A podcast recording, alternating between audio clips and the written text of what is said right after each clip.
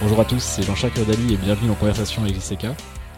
Cette semaine, je suis avec Saïd Ben Moufok, professeur de philosophie et cofondateur du parti politique Place Publique, créé en, 2018 et qui commence à faire pas mal parler de lui ces, derniers mois et qui va être représenté aux, élections européennes en, mai 2019.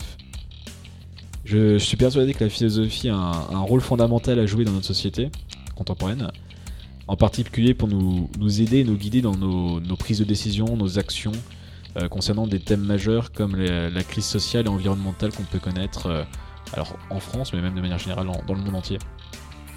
Je crois également beaucoup en l'importance d'avoir une vision transdisciplinaire pour pouvoir attaquer ces, sujets hyper complexes et tous euh, interdépendants, interconnectés.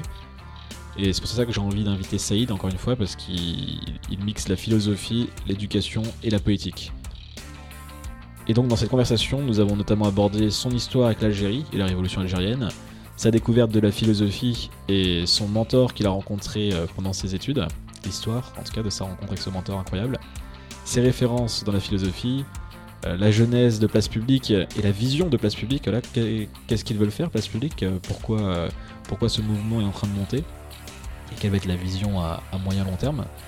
Comment rendre la philosophie ludique et utile pour les, jeunes de 17-18 ans voilà, Ça nous rappellera nos souvenirs de, lycée plus ou moins bons selon, selon les personnes son avis sur l'éducation nationale et les dernières réformes, notamment celles qu'il y a eu au, lycée les, dernières années, et bien plus, voilà, euh, plein d'autres sujets qu'on a également abordés que je n'ai pas mentionné.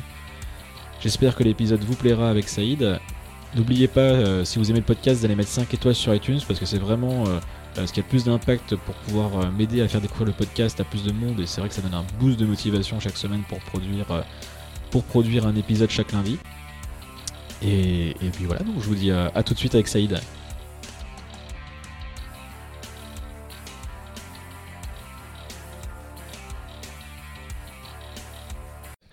J'enregistre. Bienvenue Saïd. Merci Jean-Charles. Merci d'être en conversation avec JCK. C'est un plaisir. Euh, est-ce que tu peux te présenter déjà pour, euh, pour commencer euh, oui, je suis Saïd Ben Moufok, donc professeur de philosophie. J'enseigne à Aulnay-sous-Bois. Je suis élu d'opposition au Front National à Mantes-la-Ville, dans les Yvelines. et voilà, militant, actif en ce moment dans un mouvement qui s'appelle Place Publique, dont je suis cofondateur et qui prépare activement les, prochaines échéances électorales, notamment les élections européennes. Les européennes, c'est au mois de juin C'est en mai. Mai, mai-juin, Ok. Et euh, très bien. Bah écoute, euh, merci d'avoir accepté l'invitation. Il euh, faut remercier Elliot Pavia qui nous a mis en, relation. Ouais, un copain. Salut Elliot. Et, et du coup, on va aborder différents sujets. J'ai différents thèmes à aborder avec toi. Je voulais commencer bah, déjà par ton histoire. Tu, où es-tu es né Où as-tu grandi? Alors je suis né à, dans un pays qui fait beaucoup parler de lui en ce moment, c'est en Algérie. Donc je suis né à Alger, euh, à El Biar précisément, un quartier d'Alger, et euh, j'ai vécu mes premières années euh, en Algérie avant que mes parents décident de franchir la, Méditerranée pour venir en France. Et donc j'ai suivi d'abord mon papa qui est venu s'installer pour une formation en fait, parce qu'il était agronome en Algérie et en fait il a eu la possibilité de venir euh, se former euh, euh, à Montpellier et il est resté quelques mois tout seul ici et avec ma maman et mon frère et ma sœur on, est venu le 31 décembre 1987. D'accord, donc tu avais 4 ans, ça c'est J'avais 4 ans et demi. 4 ans et demi. J'avais 4 ans et demi et, et puis en fait on devait rester euh, quelques mois au départ euh, pour que mon père termine sa formation et puis euh, de fil en aiguille, il a eu une opportunité. Il s'est dit tiens si on restait encore un peu pour travailler et puis avant de rentrer. en fait chaque année il disait bon bah alors est-ce qu'on pose les bagages? Un an l'an prochain l'an prochain on retournera à Alger. C'est comme comme les Juifs disent l'an prochain à Jérusalem. Nous c'était l'an prochain à Alger, l'an prochain à Alger et puis finalement. Puis jamais. Oui après j'ai une petite sœur qui est née en 80 euh, ici, puis une autre cinq ans plus tard en 95, et puis le petit dernier qui est né euh, en, 2000. Et un jour, mes parents ont dit Bon, bon en fait, euh, voilà, on est là, nos enfants sont là, donc ils ont posé les bagages. Et, et moi, très tardivement, j'ai compris que ce discours du retour, ce que j'appelle le mythe éternel du retour, en fait, n'avait plus de sens. Donc, j'ai un, attachement, j'ai un attachement viscéral à l'Algérie. c'est une partie de mon identité très, qui compte énormément pour moi. Tu retournes du coup souvent J'y retourne autant que possible. Ça fait quelques temps que j'y suis pas retourné parce que comme j'ai un, petit garçon, euh, c'est difficile. Je suis moins libre. Je euh, je peux pas euh, prendre un billet comme ça et me dire tiens, je vais partir un week-end. Enfin, mais là, c'est vrai que avec ce qui se passe en ce moment, les événements, le, l'insurrection, euh, cette ère révolutionnaire, la démocratique, ça me, ça me, vraiment, ça me matrice de pas y être. Euh, Justement, si tu peux expliquer euh, le contexte un petit peu, qu'est-ce qui s'est passé récemment là, le podcast pour dire, parce que les gens l'écouteront peut-être dans plusieurs années. Eh oui, on, Est en, on est en mars 2019. Et eh oui, on est en mars 2019 et il se passe un événement incroyable depuis quelques semaines en Algérie. C'est totalement inattendu. En fait, il y a une, un soulèvement populaire euh, contre euh, la volonté du président Bouteflika de se représenter euh, pour un cinquième mandat. Et c'est vrai que depuis maintenant bien longtemps, on sait qu'il est malade, il est plus en capacité de, gouverner, c'est un clan qui, gouverne à sa place. et les Algériens ont décidé de se mobiliser très fortement et d'une manière euh, très surprenante parce qu'elle est totalement pacifique euh, depuis euh, des semaines maintenant. Alors hier, il se trouve que le président a annoncé qu'il ne se représenterait pas.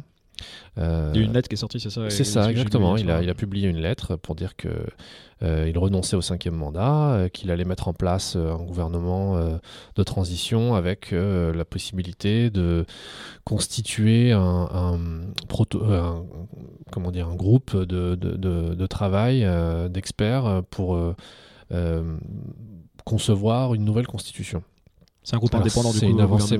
actuel. Il, faut, il faudra veiller à ce qu'ils soient indépendants, en tout cas qu'ils soient constitués de, de, personnalités suffisamment représentatives de la diversité de la société algérienne. Et euh, euh, il faut espérer que ça se fasse dans les meilleures conditions pour qu'il y ait une véritable transition démocratique. et c'est donc ça, c'est arrivé hier, là, cette annonce, et, et, on est encore un peu dans le dans l'ébullition parce que euh, on ne sait pas euh, comment euh, le, peuple va maintenant bah, agir. Est-ce que les manifestations vont cesser ou est-ce que la mobilisation va perdurer pour pousser dans le sens d'un véritable changement démocratique parce que c'était tous les vendredis, c'est ça? Enfin, comprendre. Oui, oui, c'est tous les vendredis. Dans tout le pays, en plus, euh. Oui, c'est ça. Il y a des marches le vendredi, mais euh, pas que, puisque euh, il y a eu une mobilisation qui a tourné à la grève générale il y a quelques jours, en début de semaine pour nous, donc lundi. Et c'est très étonnant en fait cette, ces mobilisations parce que bon dans le monde arabe on sait qu'il y a eu ce qu'on a appelé le printemps arabe hein, à partir de 2011 et qui a malheureusement euh, parfois tourné au drame hein, dans, de nombreux pays. Et là, euh, en Algérie, jusqu'à présent, euh, en quelques semaines, il n'y a eu aucun blessé, il n'y a eu que des mobilisations qui ont reposé sur l'humour, sur la dérision, sur des choses extrêmement positives. Sur l'art aussi, j'avais vu un post mis sur Facebook. oui ben une femme qui dansait. Euh, ben oui, oui, cette jeunesse euh, algérienne qui euh, est extrêmement conscientisée, qui est ouverte sur le monde grâce aux réseaux sociaux. On voit en fait cet, cet effet incroyable hein, des réseaux sociaux. On a des, des jeunes qui en fait sont connectés à ce qui se passe en, Europe, ailleurs, partout dans le monde, en Amérique. Enfin, c'est. Il y avait une frustration, j'imagine, depuis, depuis, quelques années. Bah, ils constatent bien le décalage. C'est-à-dire qu'il y a un discours officiel qui est un discours nationaliste euh, vieux maintenant, qui correspond plus à rien de, de ce que de ce qu'a pu être euh, la ferveur nationaliste euh, du commencement de l'Algérie. Et, et en fait, ce décalage, ben, là, il éclate au grand jour. Et on a une jeunesse qui est avide de liberté, qui, qui veut ben, vivre tout simplement comme, on vit dans, les pays où on respecte les droits fondamentaux, où on respecte les libertés individuelles et la démocratie. Et, là, ce, qui arrive est, vraiment euh, extrêmement réjouissant et enthousiasmant. J'ai l'impression que ça se sentait un peu. J'avais, je sais pas si tu connais la chaîne euh, Thinkerview euh, sur YouTube. C'est une chaîne qui, qui invite des, des politiques, des, des, écologistes sur, mhm. sur différentes thématiques. Et je sais, j'avais plus le nom de l'invité, mais il y avait une personne assez brillante qui avait anticipé justement, qui sentait qu'il allait, la prochaine révolution allait se passer en Algérie. Et, j'en ai parlé aussi avec Alexandre Melnik, alors qui sera, qui a été un des invités du, podcast, qui, donne des cours en, Algérie, mmh. qui me donnait, qui m'expliquait justement la frustration des, de tous ces, étudiants algériens, mmh. qui, comme tu, expliques très bien, ils, ils, sentent, ils se sentaient un peu limités dans leur, dans leur vie, en fait, de manière générale, dans leurs choix, dans leurs possibilités. Ouais, alors il se trouve que l'Algérie a, toujours été un peu en décalage euh, par rapport au reste du monde arabe. Dans, les étapes de, son développement politique. Euh, d'abord, elle a fait une révolution quand même euh, pour son indépendance qui est assez unique, hein, avec le Front de Libération Nationale de 54 à 62. Euh, le, reste, euh, si on prend euh, l'Égypte, la Tunisie ou le Maroc, ils ont conquis leur indépendance d'une autre manière. L'Algérie l'a conquise de haute lutte. Et cet événement, donc la guerre d'Algérie, a construit un imaginaire, un imaginaire révolutionnaire qui a excessivement politisé la société algérienne. Et donc les, Algériens sont en permanence avides de euh, savoir, de connaissances. Ils misent énormément sur euh, euh, l'éducation. Ce qui fait qu'on a une, jeunesse qui, depuis très longtemps, était extrêmement formée. Et les Algériens sont toujours au fait de l'actualité ils savent tout ce qui se passe en France. Moi, c'est vraiment quelque chose qui me bluffe quand je vais à Alger. En fait, euh, ils sont au courant de tout ce qui se passe en France et partout dans le monde d'ailleurs, mais particulièrement pour la France, parce qu'il y a des relations de, mhm. proximité qui, qui, sont liées à l'histoire. Et en fait, euh, euh, la, révolution à, partir de 62 a donné, bon, il y a eu le coup d'État de 65 avec euh, Boumedienne qui arrive au pouvoir, et puis ensuite un accaparement du pouvoir par le FLN, avec FLN parti unique jusqu'en 88. Et en 88, il y a eu déjà une première forme de révolution démocratique puisque les Algériens se sont mobilisés et ils ont obtenu le pluripartisme. Et ce pluripartisme, euh, je rappelle que 88, c'est avant même la chute du mur. Hein. donc euh, on est au Maghreb, euh, dans, un pays, voilà, un pays du monde arabe, et il y a un peuple qui se mobilise pour obtenir les libertés politiques que l'Europe de l'Est ne connaît pas à l'époque. Donc ils, sont, ils ont un, un, temps d'avance à ce moment-là. Et puis ensuite, il y a eu cette décennie terrible euh, bon, euh, qui, a, qui, a, qui a duré jusqu'à l'arrivée de Bouteflika au pouvoir, en fait. Euh, les décennies noires des années 90, avec la guerre civile, le terrorisme, l'islamisme, donc tout, tout, ce dont on parle aujourd'hui, en fait, les Algériens l'ont connu déjà à l'époque. Et puis, arrive le, donc Bouteflika arrive au pouvoir, il, il, met en place ce qu'on appelle la concorde civile, qui, euh, bah, en fait c'est que en gros il a, il a, il a proposé un pacte aux, islamistes à l'époque hein, aux terroristes euh, du GIA notamment euh, il leur dit bon si vous descendez du maquis si vous revenez vivre parmi les Algériens si vous renoncez aux armes eh bien vous serez gracié et donc, on, vous ne serez pas poursuivi. Enfin, ceux qui n'ont pas commis de crimes de sang, etc. Mais bon, c'était très difficile de faire le, la part des choses. Fait quoi. Voilà. En tout cas, euh, euh, pour lui, la seule possibilité, c'était euh, de tirer un trait sur ce qui s'était passé et de permettre aux uns et aux autres de retrouver une vie ordinaire. Alors, ça a coûté énormément, hein, parce que t'imagines bien que les les, les familles, les proches des victimes. Hein, moi, dans ma famille, j'ai compté des, des, personnes qui ont été assassinées, bon, qui ont euh, moi, moi-même, j'ai assisté à des attentats, des bombes euh, à Alger. Euh, donc, c'est vrai que se dire, bon, bah, ceux qui ont fait ça, maintenant, on va, on va, tirer un trait dessus, c'est quand même extrêmement dur. Mais le prix a été payé par la société algérienne et il se trouve que ça a plutôt bien fonctionné. En tout cas, ça, a mis quelques années, mais l'Algérie a retrouvé une forme de paix et de stabilité. Sauf que tout ça, c'était encore dans les mémoires. Donc, quand, le, printemps, le printemps arabe arrive en 2011, on est encore dans la continuité de cette décennie noire. Ce qui fait que moi j'étais en Algérie à ce moment-là, au moment où ça bougeait partout, en Tunisie, euh, en Égypte, euh, ça commençait en Syrie, enfin, et les Algériens ne bougent pas il ne bouge pas. Et j'y suis allé précisément pour essayer de comprendre ce qui se passait. Et donc je parlais aux gens, j'essayais de, de, de, trouver les, raisons qui faisaient que bah, pourquoi, l'Algérie euh, ne, se mobilisait pas. Et tout le monde répondait, ils disaient tous la même chose. Ils disaient non, non, parce qu'on sait que si on bouge, c'est le retour du terrorisme, on n'en veut pas. Nous, ça fait euh, quelques années maintenant qu'on vit en paix, donc il est hors de question que. Donc mieux vaut un régime insatisfaisant que le terrorisme.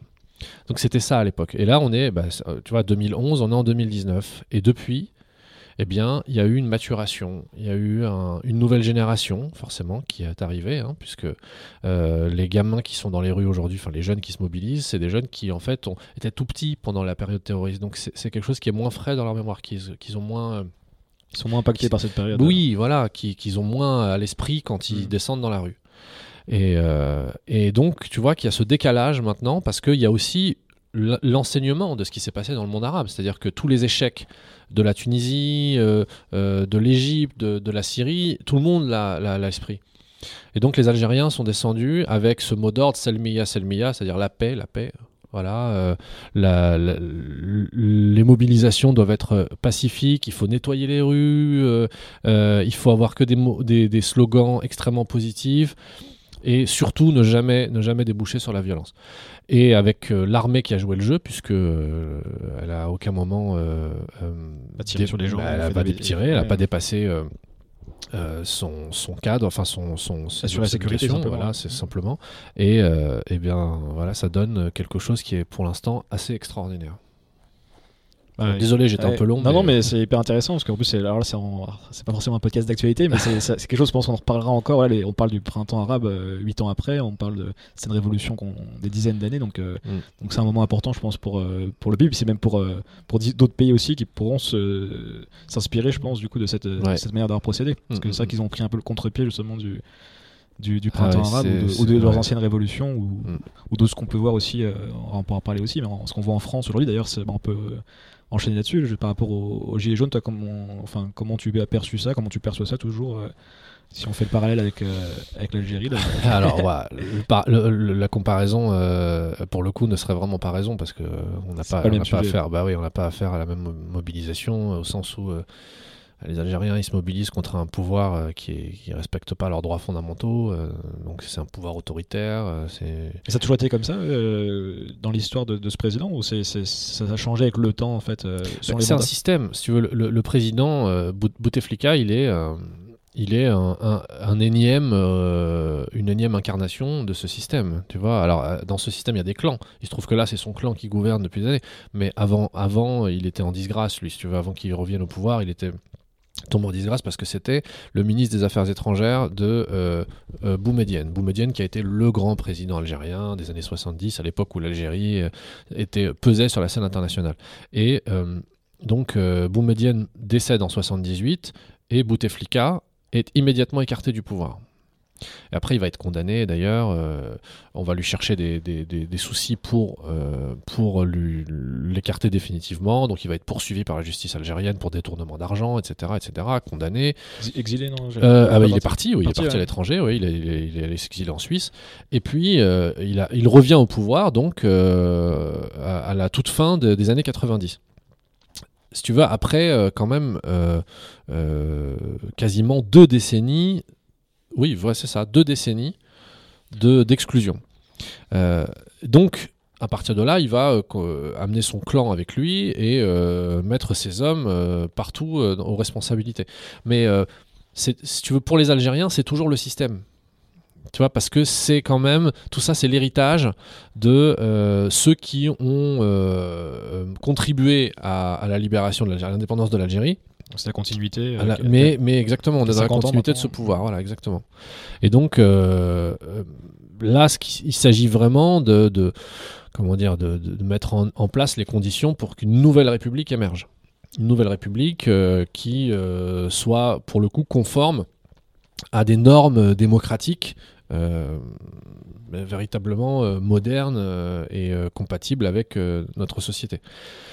Avec notre temps, en tout cas alors en France, c'est pas la même chose. En France, c'est une mobilisation sociale euh, qui euh, s'inscrit dans un contexte de crise sociale extrêmement forte. Euh, mais elle a émergé très lentement, en fait, ça vient pas de nulle part. C'est-à-dire que, enfin, en tout cas, ça, ça, vient, ça, date pas de même de Macron. Tu veux, Macron a amplifié quelque chose qui qui, qui existe depuis des années, qui est là, qui est latent. On, on le voit bien avec un certain nombre d'indicateurs de, de signaux enfin, qui, qui nous alertent depuis longtemps, mais auxquels personne n'a vraiment su répondre. Euh, euh, la hausse des inégalités, le, Front National qui s'installe, le, le, vote populiste, euh, enfin ce qu'on appelle populiste, ou en tout cas une espèce de, de- vote un peu fourre-tout qui, qui mêle de la colère, de la et quelque chose qui se transforme euh, parce que la colère elle peut être saine mais là ça se transforme en quelque chose de très malsain Tu Euh, parles par, le, par rapport au Front National, du coup le vote, oui essentiellement par rapport au Front National euh, euh, ou d'autres forces un peu périphériques mais qui, qui sont Oui. voilà. Et ben, le, le mouvement des gilets jaunes il, comment dire il a traduit une, une forme de colère au départ qui moi m'a semblé extrêmement réjouissante. Parce que ben, je veux dire, l- l- l'essentiel de la mobilisation des Gilets jaunes, c'est sur le pouvoir d'achat. Alors, effectivement, la, la question, ça a été euh, euh, la taxation euh, des, des carburants, qui est un enjeu écologique qu'il faut surtout pas négliger, hein, bien sûr. Mais pour autant, les gens sont sortis dans la rue et sont- ont commencé à se mobiliser parce que, bah, ils- tout simplement, Ils demandent, bah oui, ils demandent à pouvoir vivre correctement de leur travail et, et, euh, et c'est très important. Et donc, la question fiscale, la question du pouvoir d'achat, la question des inégalités. Voilà, ça c'était les problèmes fondamentaux, les problèmes majeurs, qui sont des problèmes qui, euh, euh, pour moi, sont, doivent être posés de la manière la plus radicale possible. On ne peut plus accepter que sur la question fiscale, les riches euh, soient euh, privilégiés par rapport aux classes moyennes, aux personnes euh, moins favorisées. C'est pas possible. Donc il y a la question de l'ISF qui se pose. Les riches doivent contribuer, les plus fortunés doivent contribuer à due proportion et c'est, ça me semble être une question de justice sociale.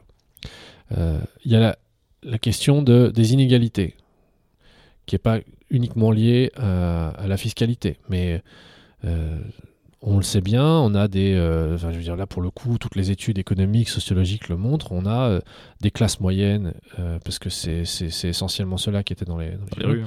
voilà, des petits salariés, des, des gens qui ont des, des revenus modestes et qui, euh, comme euh, euh, disait un sociologue Louis Chauvel, c'est les classes moyennes à la dérive. Euh, elles se sentent déclassées, euh, ils ont l'impression qu'ils vivront, ils vivent moins bien que leurs parents et que leurs enfants peuvent peut-être vivront moins bien qu'eux. Enfin, c'est, un, Ce qui est jamais arrivé. euh, c'est ça exactement. Donc euh, là, on a l'impression de gigantesque régression sociale. Donc c'est pas possible, c'est pas acceptable. Et ils le vivent d'autant plus mal que en face, on a eh ben, tout un système. Euh, tout un imaginaire médiatique euh, qui euh, euh, encense les winners, ceux qui réussissent, ceux qui produisent, les start-upers, etc. Ceux qui font fortune comme ça en claquant doigts parce qu'ils ont trouvé le produit magique qui leur apporte des millions. Et, euh, Les réseaux sociaux, Instagram qui mais exactement, c'est ça. Donc, super voilà, la mondialisation voyage. heureuse et tout. Et Macron, il incarne ça. Donc c'est pour ça que ça s'est cristallisé comme ça autour de lui. Euh, c'est qu'en fait, il incarne ce, ce type de, de- de modèle, ce modèle de la réussite individuelle, facile, euh, euh, qui fait que quand on est, quand on gagne de l'argent, on est génial. Et quand on est bah, moins fa- favorisé, moins fortuné, ou je ne sais quoi, alors là, tout à coup, On n'a en pas réussi, on- hein. on n'a pas réussi, on est soit un loser, soit de toute façon on est responsable de, de son destin parce qu'on n'a pas su traverser la rue et trouver l'emploi qu'il fallait. Et donc, euh, la, crise des Gilets jaunes a révélé tout ça. En tout cas, elle, a- permis de mettre euh, vraiment euh, sur la table toutes ces questions. Mais la réponse du pouvoir, à part les 10 milliards lâchés par Macron le, moment venu, bon, la réponse, elle est, en fait extrêmement faible. Et il n'y a pas de changement. alors, c'est que son grand débat, il dit bon, ben, en fait, on va débattre, mais il n'y aura pas de changements fondamentaux sur euh, ma ligne économique et sur ma ligne Oui. fiscale. Si on écoute, mais on n'agit pas forcément. Ben oui. Donc, euh, donc dans ces conditions, c'est pas possible. Alors, le, le mouvement des Gilets jaunes s'est essoufflé pour plein de raisons. hein. Euh, moi, je veux pas en plus insister sur. Il faut continuer tout le temps. euh. alors, qui, qui, qui, qui souhaite poursuivre, d'ailleurs sous une forme électorale, pourquoi pas pourquoi pas. euh, C'est-à-dire, du coup, bah, ce qui présente une liste aux européennes, enfin, qui, Ah oui, qui se qui présente, s'inscrivent dans un cadre démocratique. Je ne sais pas s'ils en auront les moyens, la force, l'envie, euh, mais euh, pourquoi pas. Après, le problème, c'est que ben, si, ça, si ça se traduit pas autrement que des manifestations le samedi, qui sont d'ailleurs de plus en plus réduites en fait euh, dans la rue, euh, qui euh, inévitablement euh, euh, ben, moins c'est moins c'est large et plus euh, il y a de visibilité pour ceux qui viennent uniquement pour nuire, les casseurs. Donc ça perd- ça perd son sens chaque ça, ça fera que desservir le, le mouvement. quoi. Donc là, bon, je crois qu'ils arrivent quand même à une forme de d'essoufflement. euh, euh, et euh, s'il n'y a pas de possibilité de sursaut sous une autre forme, ou de, en tout cas de, de traduction de leurs revendications sous une autre forme que celle qui est maintenant un peu habituelle, eh ben, je, vois mal comment ils pourront déboucher sur autre chose qu'un épuisement. Bien sûr. C'est marrant parce que c'était les sujets que je voulais aborder à la fin, mais très bien, on en a, parlé, on a parlé au début, donc c'est très bien, au moins c'est fait. et on y reviendra justement sur le volet politique euh, par rapport aux fonctions que, tu peux euh, exercer aujourd'hui et, à la place publique. Mais je voulais juste commencer, euh, enfin continuer du coup, sur la partie philosophie, pour essayer de comprendre du coup, parce que je trouve que les, disciplines s'entremêlent aussi, donc je vais essayer aussi de, les croiser au, au possible. Comment, enfin, la philosophie, ça a commencé comment? Au lycée, j'imagine, ou avant déjà pour toi? Alors pas du tout. Pas du tout Alors, enfin au lycée, euh, au lycée en on, terminale, on découvre la philosophie en terminale normalement. Euh, et moi, j'étais, euh, alors là, je suis passé complètement à côté. J'étais élève à Mantes-la-Jolie. J'avais un prof qui était très sympa d'ailleurs, mais Ça t'a pas marqué mais absolument pas. Je suis passé complètement à côté et j'étais très mauvais en plus. Donc euh, j'ai eu euh, 7 au bac, j'ai eu 7 toute l'année. euh, Enfin, c'était quoi. c'était oui, c'était un set très généreux en plus, hein, tu vois. Euh, mais j'étais pas du tout intéressé par la philo parce que d'abord dans, dans ma famille, dans mon, dans mon milieu social, la philo on connaît pas. Et c'est même plutôt c'est même plutôt dévalorisé. Euh, je me souviens euh, quand ma mère me disait oh là là les, les philosophes euh, C'est trop abstrait. oui, voilà, les philosophes. Non, c'est, c'est, tu sais, c'est- elle me disait, c'est cette expression, elle disait, c'est, les romantiques. Tu sais, les philosophes, c'est les romantiques, c'est ceux qui se suicident parce qu'ils ont un chagrin d'amour. Tu vois. c'est Les artistes maudits un peu. c'est- Oui, c'est ça, voilà, c'est les poètes maudits. Poètes maudits. Donc, elle a une espèce de, de vision comme ça. Donc, tu vois, la, la philo, alors vraiment, je suis passé complètement à côté en terminale. Et euh, si d'ailleurs, euh, au moment où je passais le bac, on m'avait dit tu seras prof de philo, j'aurais rigolé. C'est, une blague, c'est pas possible. C'est une punition presque. Ouais, mais quasiment, ouais, parce que c'est sans intérêt pour moi. Et puis, donc c'est pour ça aussi que tu vois, j'ai une forme de bienveillance aujourd'hui à l'égard des élèves qui euh, viennent avec un a priori, bah ouais, avec un a priori euh, la philo, parce qu'en fait, je me revois à leur âge et euh, j'étais exactement comme ça. Et moi, mon but dans, dans l'année, c'est d'essayer de leur montrer qu'il y a autre chose. Mais euh, alors, je sais pas si j'y arrive. En tout cas, j'essaye de, de faire ce que ce qu'il faut pour. euh, pour euh, leur montrer que c'est pas simplement du comment dire euh, des réflexions abstraites et inutiles mais il se trouve que bon, moi j'étais comme ça et j'arrive en prépa parce que euh, plutôt que d'aller à la fac, euh, mes profs m'ont dit, mais en fait, non, tu vas aller en classe prépa, euh, dans le lycée, hein, toujours à Mantes-la-Jolie. C'était une prépa, tu sais, une prépa de banlieue.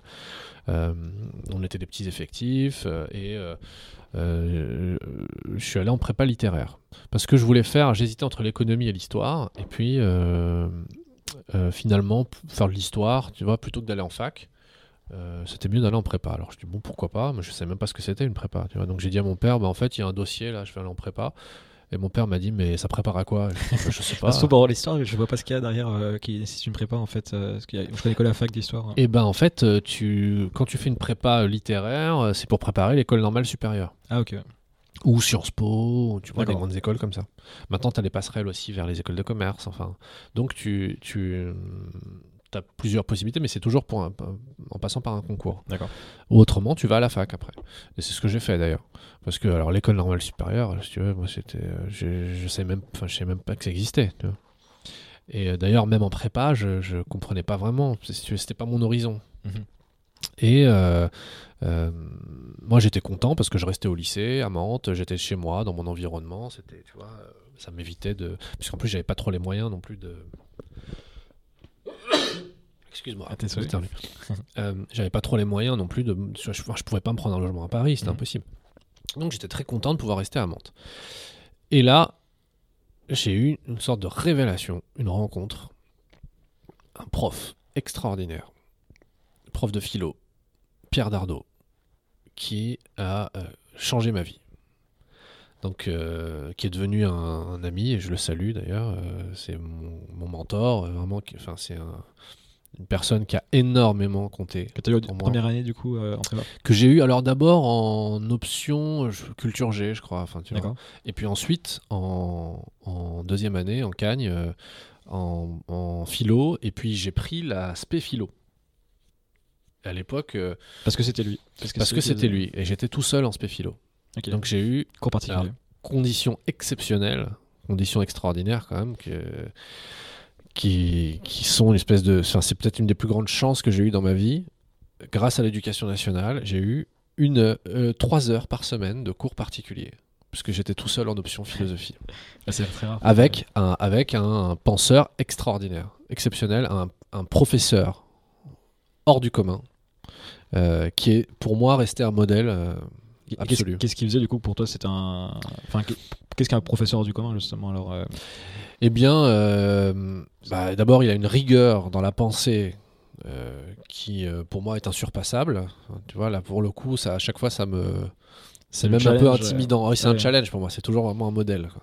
Euh, et euh, une clarté dans, la, dans les formulations, euh, une forme de charisme aussi. Enfin, vraiment, il avait, si tu veux, une espèce de, de, de talent hors du commun, quoi. Et euh, euh, bah, ça m'a complètement. euh, euh, Enfin, ça m'a ouvert les yeux sur la philosophie. hein. chamboulé ouais, Ouais, ta ouais. Ouais, c'est vraiment c'est la rencontre. Tu sais, des fois dans la vie comme ça, t'as. Enfin, d'ailleurs, c'est souvent comme ça que naissent les vocations. Tu vois, tu- c'est une rencontre, c'est une personne qui, qui incarne quelque chose, qui donne du sens. et là, tout à coup, tu dis, bah oui, ça, c'est c'est ça que je veux faire en fait. Et euh, voilà, pour moi, ça a été, euh, ça a été les- ce, ce professeur. Et euh, qui est devenu un ami qui m'a énormément aidé avec sa femme Anne, qui sont devenus vraiment des, des, référents pour moi et qui m'ont aidé durant toutes mes études, tu vois, parce qu'après j'ai quand même galéré, pour, euh, pour passer la- les concours de philosophie qui étaient très très difficiles, euh, tu vois, c'était vraiment la loterie, le CAPES et l'agrégation de philo, c'était 3% de réussite, donc, euh, donc si tu veux, quand tu viens d'un milieu où t'as pas beaucoup d'argent, tu vois, moi j'étais à la CMU, j'avais... tu T'es pas dans les favoris sur le papier. ah bah non, non, j'étais loin d'être dans les favoris, quoi. Et, et, et ils m'ont encouragé à, y aller. Enfin, ils m'ont, ils m'ont aidé euh, vraiment, même matériellement, tu vois. C'était euh, sans eux, j'y serais jamais arrivé. Et, euh, et euh, c'est, comme ça que j'ai décidé de devenir prof de philo, de passer les concours. Finalement, j'ai eu le CAPES, l'agrégation, et euh, Et, et- et la philo, du coup, si tu devais définir, du coup, pour les. Comment tu définirais la, la philosophie? Qu'est-ce que c'est ce. Philosopher, la philosophie, c'est quoi? C'est apprendre à mourir, euh, comme disait l'autre. Euh, mais pff, je sais pas comment. enfin, tu vois, donner. En fait, le problème, c'est que mes, élèves, c'est la première question qu'ils me posent, évidemment. Tu vois, Mais c'est pour ça que je la pose, du coup, 13, c'est ils me disent, bah, c'est quoi, c'est quoi la philo, monsieur Et je leur dis, écoutez, si je vous donne une définition, alors je peux vous donner. Euh, euh, Philein, c'est aimer, c'est l'amitié, euh, et Sophia, c'est la sagesse, le savoir, la sagesse. Donc, euh, le philosophe, c'est euh, celui qui euh, euh, désire euh, être sage, qui aimerait, qui, euh, qui, qui se veut l'ami de la sagesse, mais qui précisément, euh, s'il aime, euh, s'il aimerait devenir sage, c'est parce qu'il ne l'est pas. Donc, euh, c'est celui qui, en même temps qu'il euh, Il est en quête perpétuelle de. bah oui, il désire devenir sage, mais en fait, il sait qu'il ne le sera jamais. Et parce que précisément, s'il était sage, bah, il cesserait d'être philosophe, puisqu'il aurait atteint son but. Mais se décréter sage, c'est une forme d'immodestie qui est exactement le contraire de la philosophie. Donc, tant qu'on est philosophe, en fait, on sait qu'on est dans une quête perpétuelle qui, par nature, sera inachevée. Euh, donc, c'est une forme d'utopie. Et, euh, et euh, bah, moi, j'y suis venu pour des questionnements, enfin, en comment dire, parce que j'y- il y avait des questions qui me, qui, qui m'habitaient, quoi, qui me, qui me, Ça qui, t'aidait à y voir qui plus me clair sur le hantait, sujet, euh, bah, j- j'espérais trouver des réponses. Et j'ai compris depuis qu'en fait, j'aurais jamais de réponse. Euh, Ça fait poser mais plus de questions encore. bah, en tout cas, ça m'a aidé à clarifier les questionnements. Et à peut-être comprendre que le fait de ne pas avoir de réponse, bah, c'est C'est une c'est réponse, déjà, en fait. c'est déjà un gain en soi. Et c'est des questionnements métaphysiques, tu vois, sur euh, le- le sens de la vie, sur Dieu, l'existence de Dieu. Euh, moi, je suis né dans une famille musulmane, donc j'ai eu une éducation religieuse. Et puis, euh, en fait, euh, très rapidement, j'ai commencé à me poser des questions en me disant, mais est-ce que c'est aussi simple que ça? Est-ce que c'est parce que j'ai grandi dans cette famille que je suis du bon côté? Tu vois, c'est quand même bizarre. Et c'est l'apprentissage de l'altérité. me dire, mais en fait, c'est marrant parce que nous, on pense qu'on a raison, mais tout le monde pense qu'il a raison. Donc, euh, et tout le a monde est persuadé. Quelqu'un qui a tort quelque part ou bah, ou, ou en pas, tout cas, peut-être qu'on a tous tort, en fait. peut-être qu'on est tous tort. ouais. Peut-être qu'on a tous tort de croire qu'on a raison. Et euh, j'ai. euh, j'ai ouais, j'ai essayé de trouver des réponses dans les philosophes. Justement, tu as, eu des, des références, des ouvrages ou des, des philosophes. euh, beaucoup, beaucoup, ouais. si Ouais, ouais, tu dois en beaucoup. citer tes- ceux qui t'ont le plus marqué? Alors, je vais citer un non-philosophe, mais qui est, quelqu'un qui a compté probablement le, le- le- Si tu veux, à 18 ans, j'ai eu une crise métaphysique. J'ai cessé de croire en Dieu et je me suis mis à croire en Brassens. Et euh, je suis tombé complètement, éperdument amoureux de Brassens. Et euh, alors à l'époque, je faisais pas encore de la philo. Mais, Brassens m'a accompagné pendant toutes mes études, tu vois. Mais je l'écoutais, euh, j'ai appris par cœur toutes ses chansons. euh, c'est devenu pour moi une espèce de de, de, De référence. de- ouais, alors je sais pas, un, un- un ami quoi, un ami. euh, je me, dis, et je, je me disais, mais tiens, là, dans cette situation, qu'est-ce qu'il dirait, Brassens? Qu'est-ce qu'il penserait? Enfin, tu vois. Et, euh, et je trouve que la philosophie de Brassens, d'ailleurs, j'ai commencé à écrire un petit bouquin euh, que, que j'aimerais bien un jour euh, achever. Ouais, euh, tu vois, c'est Brassens philosophe. C'est-à-dire, comment tu peux te servir de Brassens dans la vie pour essayer de, de penser ben, l'amour, la mort, euh, les femmes, euh, l'amitié, euh, tu vois, des grands thèmes philosophiques, la société, les, les animaux. Sur plein de thèmes. Qu'est-ce que Brassens se ferait Qu'est-ce que dirait- Brassens dirait Bah, À travers ses chansons, tu vois, ses chansons les plus populaires, en fait. C'est une espèce de, philo- de pop philosophie, comme disait Deleuze.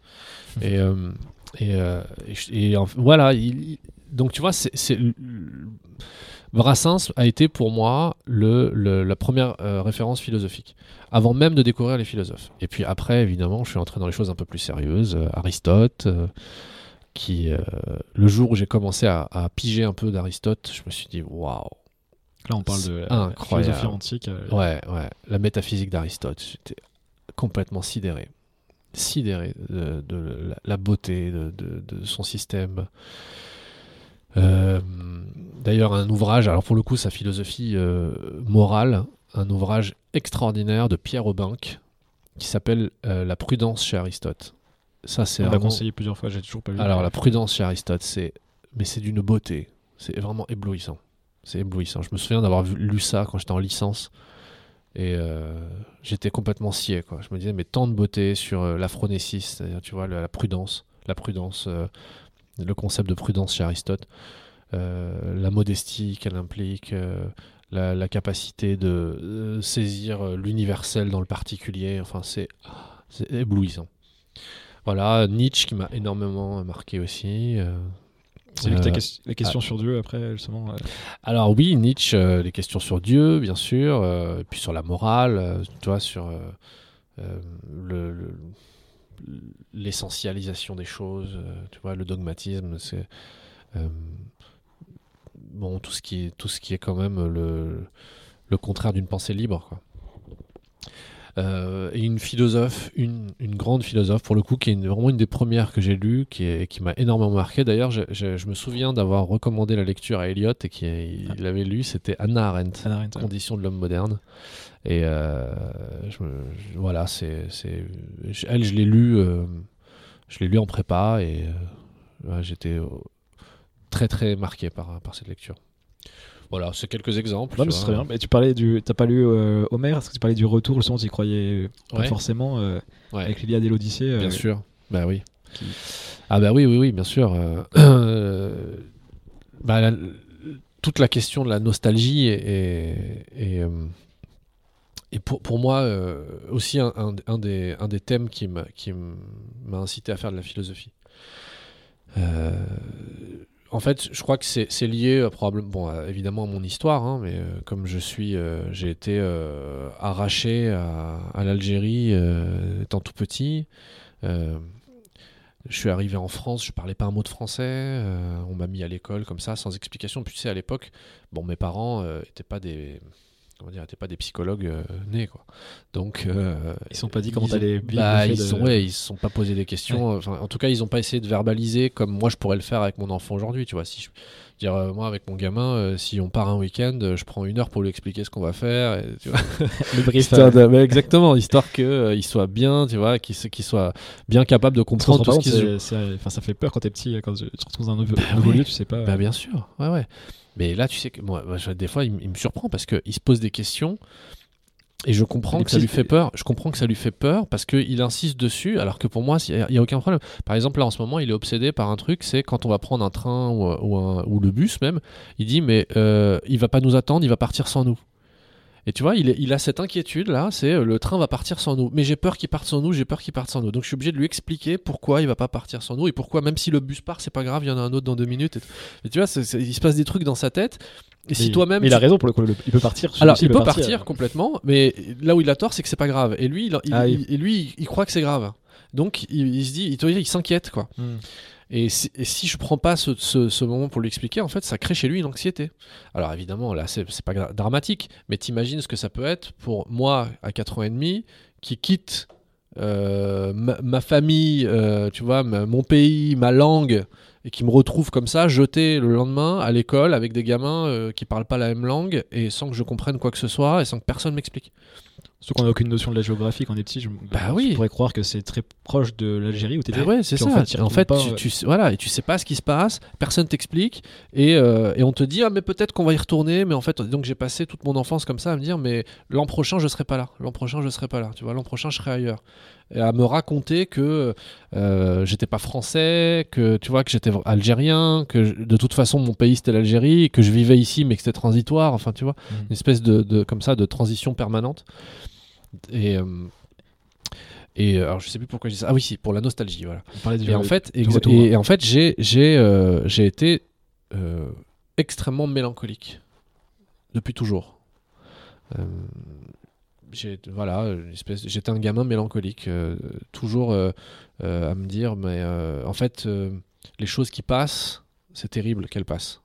Tu vois, pas, pas accepter euh, le, le temps qui. le temps, ouais, le temps qui, dé- qui, qui coule euh, et qui, euh, qui emporte avec lui inexorablement euh, tout ce qui existe. Et ça, faire un, arrêt sur image ou un. Ouais, mais ouais, ouais, donc tu vois, par exemple, j'étais très collectionneur. alors, je- je- j'ess- j'essaye maintenant de, de- de limiter ce côté fétichiste, mais j'ai énormément de mal à acheter les choses. Tu vois, j'ai des vêtements qui s'empilent et je peux pas les jeter. J'ai un t-shirt que j'ai depuis 12 ans, depuis que j'ai 12 ans, et je- j'arrive pas à le jeter. C'est vouloir capturer le temps un petit peu. Quoi. Exactement, ouais. c'est retenir euh, comme ça. Mais alors que je suis pas du tout matérialiste. euh, je- tu vois, j'ai pas de. Mais malgré tout, si, parce que du coup, t'arrives pas à acheter les. Mais j'arrive pas. à- En fait, c'est des choses toutes bêtes. C'est, euh, tu vois, je suis pas matérialiste parce que je suis extrêmement prêteur. Je peux, je peux même, do- tu vois, je donne sans problème. J'ai pas de. Par contre, j'arrive pas à jeter. Euh, à l'idée que quelque chose aille à la poubelle, c'est comme si je, je- je renonçais à mon passé, comme si, tu vois, comme si je renonçais au moment heureux qu'on a pu connaître et tout. Et j'ai toujours l'impression aussi, ça fait partie de la nostalgie, que le, le passé était toujours mieux. Tu vois, c'était mieux avant. on a quand même la. Moi, je suis persuadé qu'on qu'on surinterprète souvent le- les souvenirs, enfin le passé justement. Ah complètement, je le fantasme. euh, Mais moi, je le, je sais bien. Parce que il y a des techniques pour ça. J'avais lu justement. Alors c'est Sylvain Tesson que j'aime beaucoup, un, Ouais. un écrivain voyageur qui qui lui note tout ce qu'il fait tous les jours hein, dans son dans des espèces des journaux intimes, on va dire. Et ça lui permet notamment de pas de bien se rendre compte de la réalité de la journée euh, Mhm. six mois plus tard, un an plus tard, Bah dix oui. ans plus tard, et de pas être dans euh, euh, l'illusion que c'était mieux avant tout le temps. Bah, fait. bien sûr. Mais tu vois, moi, par exemple, je sais, je, sais, euh, je, suis conscient de cette illusion. Et précisément, le propre d'une illusion, c'est que, euh, en fait, c'est une erreur qui perdure même quand on a pris conscience. Et c'est c'est pour ça que c'est pas une erreur ordinaire. L'illusion, elle disparaît pas comme ça. Et mais t'as beau à savoir que c'est une illusion, elle reste quand même. Par exemple, moi, je sais que la période où j'étais étudiant et je préparais euh, la, première fois que j'ai passé le concours, euh, tu vois, de l'agrégation et de CAPES de philo, et ben, je l'ai pas eu cette année-là. et j'étais extrêmement malheureux. Mais c'était vraiment une période de ma vie très douloureuse, très difficile. Euh, je, je- tu vois, je prenais des médicaments euh, pour, euh, pour lutter contre la dépression. Enfin, tu vois, j'étais sous antidépresseur. c'était un objectif tellement important que t'as- Exactement, c'était un- l'enjeu fondamental pour moi dans ma vie, c'était ça. Et j'étais extrêmement angoissé, donc très malheureux. Et euh, je- tu vois, je faisais des crises d'angoisse, je dormais pas la nuit, enfin je m'en suis rendu malade quoi. J'allais voir un psychiatre euh, qui me donnait des médicaments pour, euh, pour tenir le coup. Eh bien, aujourd'hui, je suis, euh, quand je repense à cette période, j'y repense avec énormément de tendresse et vraiment de nostalgie. Alors que je sais que j'étais malheureux à l'époque et que pour rien au monde, je voudrais revivre ce que j'ai vécu. tu vois, donc cette espèce de, de rapport au passé qui est toujours un rapport d'idéalisation. C'est vraiment ça pour moi la nostalgie. C'est que, bah, en fait, euh, tu, tu vois, euh, no- nostalgie, ça, ça vient de- du grec, donc nostos et algos. Algos, c'est la douleur, et nostos, c'est le retour.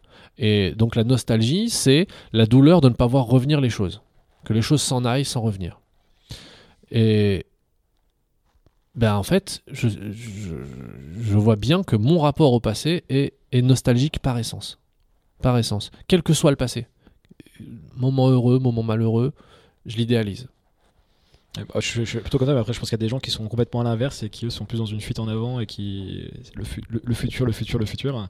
Ah peut-être. Et peut-être que l'idéal c'est d'être, on parle souvent du moment présent, le sens d'arriver à rester dans le, Ouais. dans le présent, d'oublier le passé, de pas penser au futur et de, de se concentrer sur ce qui, ce qui existe, ce qui est devant nous. Ouais, ouais, c'est ouais, bah, ce que dit euh, Pascal, hein, euh, le- dans ce qu'il appelle le divertissement. Il dit nous, ne nous tenons ja- jamais au présent, euh, nous regrettons le passé comme euh, trop prompt à Et passer, et nous, et nous anticipons l'avenir. Et donc on passe notre temps en fait dans des, dans des temps qui ne nous appartiennent pas, parce que seul le présent nous appartient. Mais euh, effectivement, on est soit tourné vers le passé, soit tourné vers l'avenir, et puis euh, on laisse échapper euh, l'essentiel. Donc, euh, Ça mais- me fait penser aux, aux stoïciens, c'est ceux que j'ai, le plus lu. Alors je sais pas si, si tu les apprécies, mais euh, Marc Aurèle, Sénèque et, et Épithète, avec le con- concentre-toi sur ce que tu contrôles et oublie ce que tu ne peux pas contrôler. C'est un petit peu cette idée que le futur, de toute façon, tu le contrôles pas. Bon, le passé, il est passé, donc euh, Exactement, pense au présent. c'est ça. ouais, ouais, c'est ça. Euh, par rapport aux, aux philosophes, euh, on voit pas mal de philosophes à la, à la télévision. euh, et j'avais entendu, je sais pas ce que tu en penses là-dessus, qui, d'autres philosophes dire que c'est pas forcément ceux les plus, les plus représentatifs de la philosophie. À qui tu penses? Ah ouais, je, je vais en citer plusieurs. on voit, on voit qui à la télévision? On voit Enthoven, on voit Finkelkraut, comme ça. Je sais jamais dire son, son nom. Finkielkraut, hein. Euh, Bernard-Henri Lévy, enfin tous ceux qu'on voit à la télévision, et, j'entends souvent justement d'autres philosophes dire euh, ah mais eux sont pas du tout représentatifs, euh, ils sont plutôt dans la dans de l'analyse de l'actualité. Enfin qu'est-ce que tu penses de ces Est-ce que c'est bien déjà de faire de la philosophie d'actualité comme on comme on voit de plus en plus, parce que ça ça la rend grand public? Je, notamment Enthoven qui, qui, qui avec ses chroniques ce genre de choses. Ouais. En fait, il y a plusieurs dimensions euh, à la philosophie. Tu as la philosophie comme activité, comme euh, comme un art de vivre. Euh, la philosophie pratique, tu vois, c'est exactement ce que un philosophe comme, qui s'appelait Pierre Hadot euh, a, vraiment montré euh, au sujet de la philosophie antique. Il disait, mais en fait, la philosophie, c'est essentiellement des exercices spirituels qui visent à se transformer de l'intérieur pour vivre conformément à un idéal rationnel. Là-dessus, ça, c'est pas du discours. Tu vois, c'est pas de l'analyse euh, euh, de la pensée, c'est euh, vraiment un objectif pratique et pragmatique. Le philosophe, en ce sens, c'est celui qui va essayer de se conformer dans sa vie, au quotidien, à un idéal de, de sagesse. Maintenant, il y a aussi la, dimension plus conceptuelle de la philosophie, comme exercice de pensée, où là, on essaye de clarifier la pensée, de clarifier les concepts, de bien poser les problèmes, etc. Et euh, ça, ça peut euh, s'adapter, euh, s'appliquer à, évidemment, aux grandes questions du monde, grandes questions métaphysiques, grandes questions classiques. Et l'objectif est aussi de, d'essayer de clarifier les données d'un problème plus commun, tu vois, qui peut toucher à l'actualité. Donc bien penser les choses. Maintenant, est-ce que euh, Enthoven, euh, Onfray, euh, Finkelkraut a le, font, voilà, est-ce qu'ils le font bien?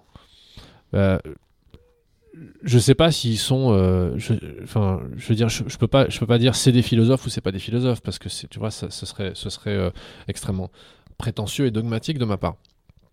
La question, c'est est-ce qu'ils sont vraiment utiles au débat? Et est-ce que euh, ils euh, amènent de l'intelligence, euh, tu vois? Il me semble que globalement, plutôt, on ferait j'aime moins. On ferait là en plus, je pense qu'il est dans une espèce de dérive un peu populiste qui est qui est malsaine. Enfin, il fait du buzz pour du buzz. il est dans le bon. Il y a eu des histoires aussi avec son université populaire, enfin un camp là, où il, Ah, je, je sais pas. il, il avait créé une université il y a une vingtaine Oui. d'années, il me semble, Ouais, et ouais. il en fait plus partie, mais j'ai pas, alors, je connais pas toute l'histoire. Ouais. En fait, je trouve que le, la difficulté, c'est d'être dans.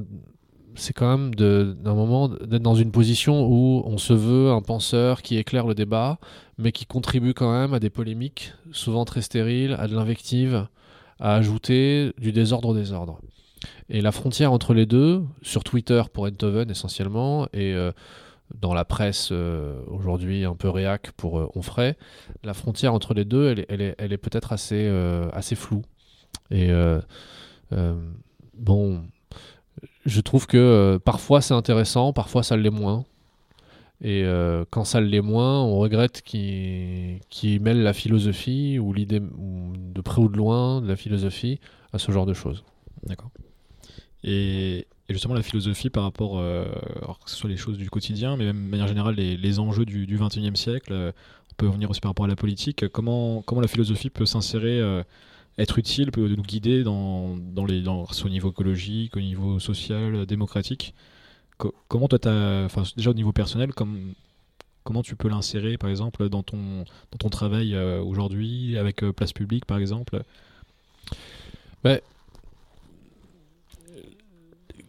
L'exercice euh, philosophique, donc de clarification de la pensée, c'est un exercice qui, euh, en fait, n'est pas le propre des philosophes. Au sens où euh, tout le monde vois, on n'a pas besoin de se dire pro- professeur de philosophie. D'ailleurs, moi, je suis plus professeur de philosophie que philosophe. Euh, donc, euh, j'enseigne la philosophie, mais euh, je suis pas un, un inventeur, un créateur de concepts, comme dirait Deleuze. Tu vois, c'est pas mon, c'est pas mon activité. Et on peut encore créer des concepts, justement Bah, euh, bien sûr, on en crée tout le On en a besoin, c'est peut-être justement c'est peut-être ça que je voulais Mais dire. c'est 20e indispensable, siècle, parfaitement, bien sûr, ouais, c'est indispensable. Maintenant, le, le- le- la tu vois, apporter de la clarté, apporter de la rigueur dans la manière dont on pense les choses, c'est toujours utile. Euh, et euh, c'est toujours bienvenu. Le problème, c'est quand euh, l'urgence médiatique, politique, l'urgence de l'actualité fait que on considère qu'on n'a pas le temps pour ça et qu'on se précipite sur le tweet, sur la, la petite réponse, la polémique, le, le mot qui passe bien, quand on préfère les jeux de mots fond, à, la, à la rigueur de la pensée. Et euh, donc c'est difficile, hein, tu vois, de prendre le temps, d'essayer de poser les problèmes, d'essayer de, les, d'amener un peu de contenu, euh, tu vois, sur les questions écologiques, par exemple, notre rapport à la nature, notre rapport euh, euh, aux animaux, notre rapport à l'humain, tu vois, une dimension éthique. Tout ça, c'est quand même compliqué. Ça prend du temps, ça demande des efforts, ça demande de la patience. Et ça demande aussi, c'est fondamental en philosophie, d'accepter qu'il n'y a pas de réponse simple. Euh, je crois que c'est Paul Valéry qui disait euh, euh, toutes les réponses simples sont fausses. Et non, c'est toutes les idées simples sont fausses et toutes les autres sont inutilisables. Et en fait, ça, vaut particulièrement pour la politique. C'est que, en fait, en politique, dès qu'on a une idée simple, ben, en fait, ça marche pas. C'est, c'est, qu'elle est simpliste. Et si on essaie de complexifier, ben, personne te suit. Ah, du coup, faut faire quoi? Et ben, j'ai, voilà, c'est le problème. C'est la problématique. euh, C'est exactement, c'est un on est- problème. On est dans, euh, un, dans un monde devenu trop complexe. euh, Et exactement, on est dans un monde qui aujourd'hui est beaucoup trop complexe pour pouvoir être gouverné simplement, c'est- facilement, ou même avoir une, une, une- un mode de représentation euh, à l'ancienne, tu vois, classique, qui est euh, le grand homme qui Mm. euh, va trouver la réponse parce qu'il a la vision, je ne sais quoi. Mais c'est quasiment impossible parce que tu- au final, on est quasiment que sur des exponentiels sur, euh, sur tous les sujets. et- mais nous, en, en tant que société, en tant qu'individu et collectivement, on, on est plutôt sur une- quelque chose de linéaire. J'ai l'impression que ce serait compliqué d'aller aussi, aussi vite que le, la, le monde, la complexité avec Oui. Internet, avec tout ça. Enfin, ça- Bah, bien sûr, oui. Et ça, ça- va faire que s'accélérer. Mais nous, on va pas s'accélérer. Enfin, non, euh, nous, on s'accélère pas exactement. donc c'est ça le problème. Bah oui, donc Ça donne l'impression qu'on est dans un dans un monde en fait où il- tout est interconnecté, interdépendant, mais du coup on, on sait même plus quand on enlève. C'est comme si on jouait au, au médecin là, les, les jeux des enfants, et puis on sait pas, on clique et, et ça sonne, on sait pas pourquoi. Ouais. Mais c'est pas pour autant qu'on a une mauvaise intention, peut-être tout- dans tous les cas. Mais Bien sûr, ouais, c'est très juste. ouais. Et euh, face à ce monde de plus en plus complexe, bah, c'est très difficile d'arriver à poser euh, une parole qui soit euh, euh, plus ralentie, tu vois, qui, qui, qui mette un peu de mesure là-dedans, qui, mette, qui essaye de, de demander euh, qu'on cesse d'être toujours dans l'urgence. Mm. Et surtout en politique, moi je le vois bien notre- avec notre mouvement, si tu veux, euh, avec Place Publique. euh, en fait, quand on se lance, ben, on n'est pas nombreux, euh, on est tous bénévoles hein, jusqu'à présent. Tu, Euh, tu peux expliquer justement Place Publique, qu'est-ce que c'est euh, Ouais, Place Publique, c'est un parti politique qui euh, existe euh, maintenant depuis quelques mois et euh, qui. euh, nuance mouvement-parti du coup, parce que des mouvements, tu Ouais, disais, alors c'est un mouvement. En fait, un- si tu veux, c'est un mouvement parce que, enfin, je veux dire, la différence entre mouvement et parti, elle n'a pas trop de sens juridiquement. Maintenant, on est un mouvement politique plus qu'un parti traditionnel. Pourquoi? Parce que on veut justement éviter de reproduire les écueils des partis traditionnels, c'est-à-dire une forme de hiérarchie, euh, euh, euh, de, fermeture, de fermeture aussi idéologique. On essaye de, promouvoir un- une ouverture vers la société civile, vers ce qu'on appelle des porteurs de cause, c'est-à-dire des gens qui sont illustrés sur des combats ou sur des thématiques particulières, plutôt que des professionnels de la politique. Et du coup, qui sont les. Donc tu fais partie des, des premières personnes à avoir euh, créé. Des membres fondateurs, Des oui, membres fondateurs. Ouais, ouais, on Et était coup, une douzaine au départ, et puis... euh, du coup, moi je vois Ra- Raphaël Glusman, Thomas Ouais. et les autres personnes éventuellement. Eh Enfin, ben, on est, euh, on est euh, maintenant très très nombreux, hein, donc. Oui, euh, Combien maintenant à peu près alors, on est, à- on arrive à 30 000 là. 30 000, ok. Et euh, on, on est extrêmement euh, euh, occupé dans, dans l'équipe nationale. Hier soir, on était en réunion jusqu'à plus de minuit et demi. euh, donc, Ça, euh, ça a commencé comment du coup C'était Eh ben, les en fait, c'était- les, les prémices. alors Ouais. les prémices, c'était, ah bah, bah, je suis un petit groupe, là, les membres fondateurs. On s'est réunis autour de, de Raphaël et Thomas en se disant, mais en fait. on vient tous d'horizons assez différents politiquement. Bon, plutôt à gauche, mais euh, certains avaient voté Mélenchon, d'autres euh, Hamon à la présidentielle, hein, d'autres euh, Macron. et on, était tous un peu, comment dire, dépités par les résultats de la présidentielle et la, la- nouvelle donne politique, en se disant mais c'est pas possible ce clivage entre les libéraux d'un côté, les nationalistes de l'autre, et puis Mélenchon avec son populisme de gauche. On peut on peut pas s'en tenir à ça, c'est pas possible. Et on s'est dit bah en fait, il faut lancer une nouvelle force politique. C'est la seule possibilité, euh, mais qui, euh, cette force politique, devra tenir compte, euh, tirer les leçons de 2017. C'est-à-dire euh, besoin d'un très fort renouvellement euh, en termes de pratiques politiques, euh, en termes de discours. euh, C'est-à-dire les faire- pratiques politiques. bah, C'est-à-dire ce que je te disais hein, sur les, les- les vieilles, les vieux appareils politiques, ça c'est plus possible. Par exemple, le fait que bah, je sais pas, pour vous, la politique n'est pas forcément un métier, c'est on est un citoyen qui, qui va exercer une fonction sur C'est un- ça. comme un CDD, on va dire, et après on, on Exactement. passe à la suite. Quoi. Bah oui, oui, et que en fait, on on n'est pas là pour être des professionnels de la politique. La politique, c'est pas un métier. Et euh, on n'est pas là pour, pour faire carrière en politique. euh, on, peut évidemment exercer un mandat, euh, éventuellement que ce mandat soit renouvelable, mais après, il faut Passer la main. bah, passer la main. la, la- la démocratie, disait Aristote, c'est la rotation des charges. Donc, il est inconcevable que quelqu'un occupe un siège toute sa vie au motif qu'il est là et qu'il doit y rester. C'est pas possible. Et euh, donc, on s'est dit, mais en fait, il y a une très forte attente parce que les électeurs euh, de la gauche, les électeurs écologistes, euh, ils n'ont pas disparu, ces gens-là. Ils n'ont pas disparu. Donc, c'est simplement qu'il n'y a plus personne pour les représenter.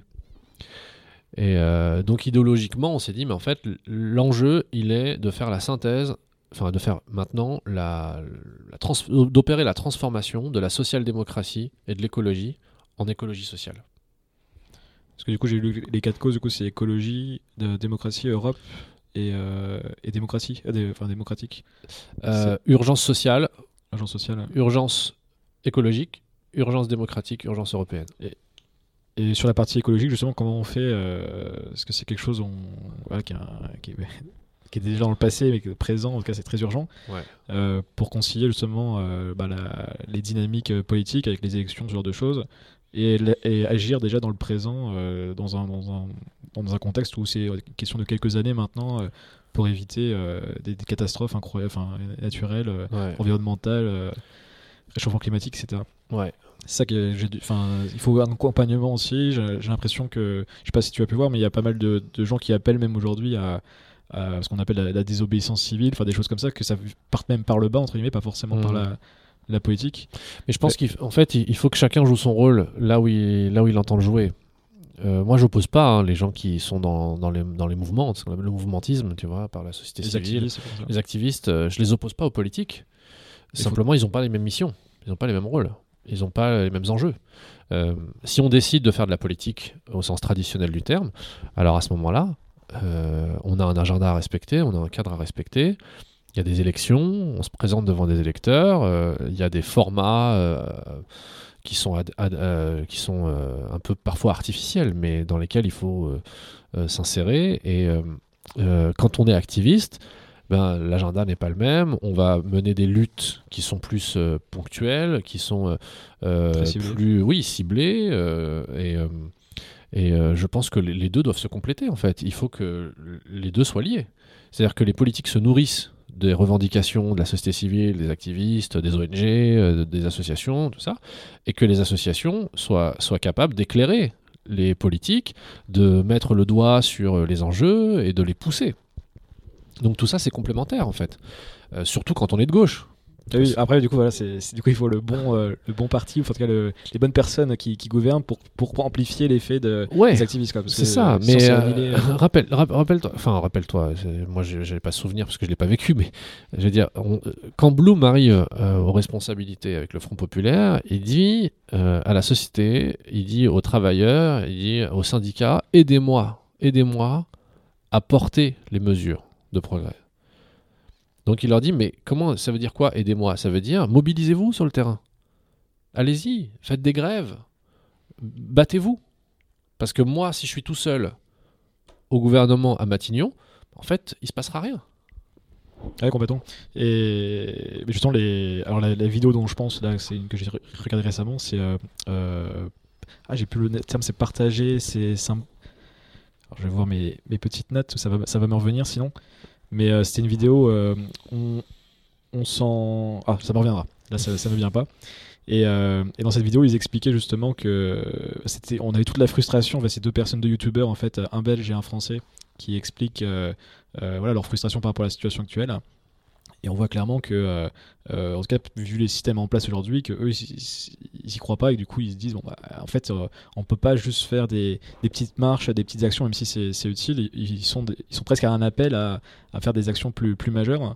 Et, et eux, en fait, leur, leur agenda, c'est c'est pas le même agenda qu'un agenda politique, mais c'était de dire, par exemple, des fois, ils font pendant 4 mois une préparation pour une marche ou pour un, un événement qui a en fait un, un petit impact, un petit changement dans une petite loi, des choses comme ça.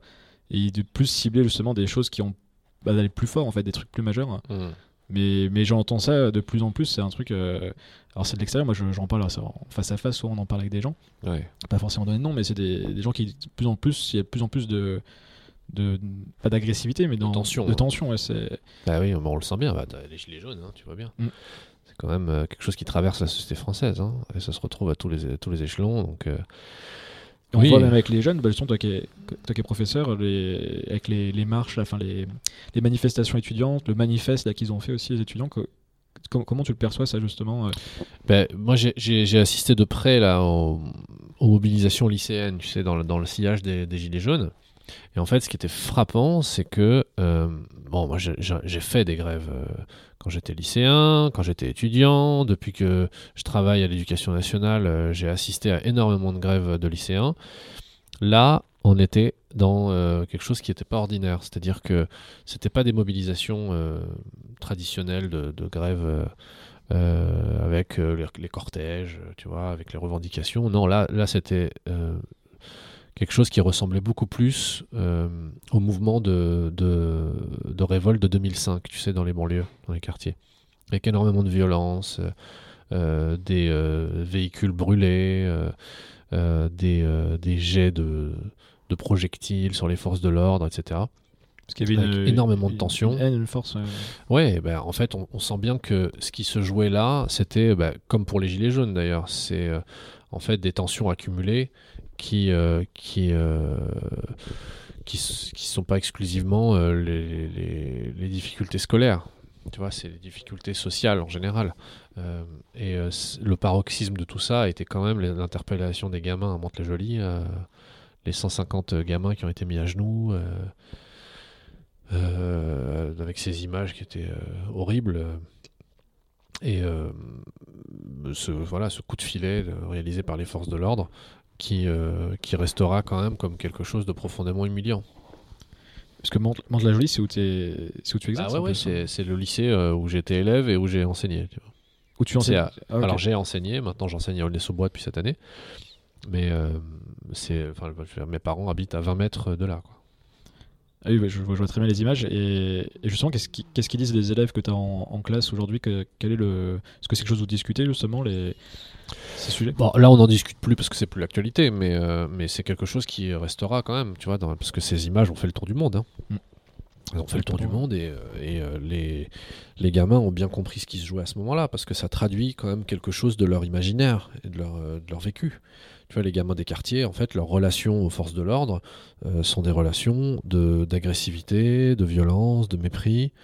Euh, ils se vivent, euh, ils, se, perçoivent comme les ennemis des forces de l'ordre, euh, ou réciproquement. hein. Euh, et ça, c'est terrible. Donc, tant qu'on ne trouvera pas un autre modus vivendi, tant qu'on ne trouvera pas une autre forme de relation, tu vois, avec une police de proximité, comme elle a pu exister, avec des médiations, ben, en fait, ça continuera comme ça. Pour revenir par rapport à, ton rôle de professeur, comment tu... Justement avec la philosophie, comme tu disais que c'était toi-même c'était compliqué quand tu étais en, en terminale de bah, d'aimer, de comprendre cette matière. Comment tu fais euh, pour... euh, pour les... Parce que ce qui est intéressant avec la philosophie, je trouve que c'est une des rares matières à l'école où on apprend un peu un esprit critique, enfin même complètement. Euh, ce qui manque beaucoup, je trouve d'ailleurs, de manière générale, aux gens dans la, dans la société, c'est de savoir penser par soi-même, ce qui est d'ailleurs la base pour, pour faire changer, faire bouger les lignes. hein. C'est quand, on lit des, là je disais ça en 1984, enfin, des, ouvrages comme ça, où on voit que la, pensée est contrôlée par, euh, ou limitée par un, gouvernement ou par une institution. Comment justement euh, euh, tu rends ça ludique? Comment tu rends ça Enfin, qu'est-ce que tu fais au quotidien pour en rôle de professeur? Bah, il y a plein de manières de le faire. je veux dire, les, thèmes, les sujets en soi sont, hyper intéressants en philosophie, pourvu qu'on les euh, amène euh, de la bonne manière. Pour, des gamins de 17, 18 ans, 19 ans, euh, il faut surtout pas euh, partir de comment dire euh, partir d'une réflexion trop abstraite, trop académique, euh, euh, trop conceptuelle, sinon on les perd immédiatement. Mais euh, je vais te donner un exemple euh, sur la question euh, du rapport à la vérité. Tu vois, la vérité, c'est une notion philosophique qu'on traite en terminale. Qu'est-ce que c'est que la vérité? Tu vois, tu peux partir en disant, bah, alors, c'est quoi la vérité? La vérité, c'est euh, euh, la, concordance entre l'esprit et la réalité. euh, et bon, là, tu, vois, si tu commences par une définition comme ça, tu, en fait, c'est pas intéressant. Par contre, si tu pars de- d'exemples qui, sont dans la littérature philosophique classique, hein, tu vois, exemple de Kant. Kant, querelle entre euh, Emmanuel Kant et Benjamin Constant. Faut-il toujours dire la vérité? Tu vois, question philosophique même classique.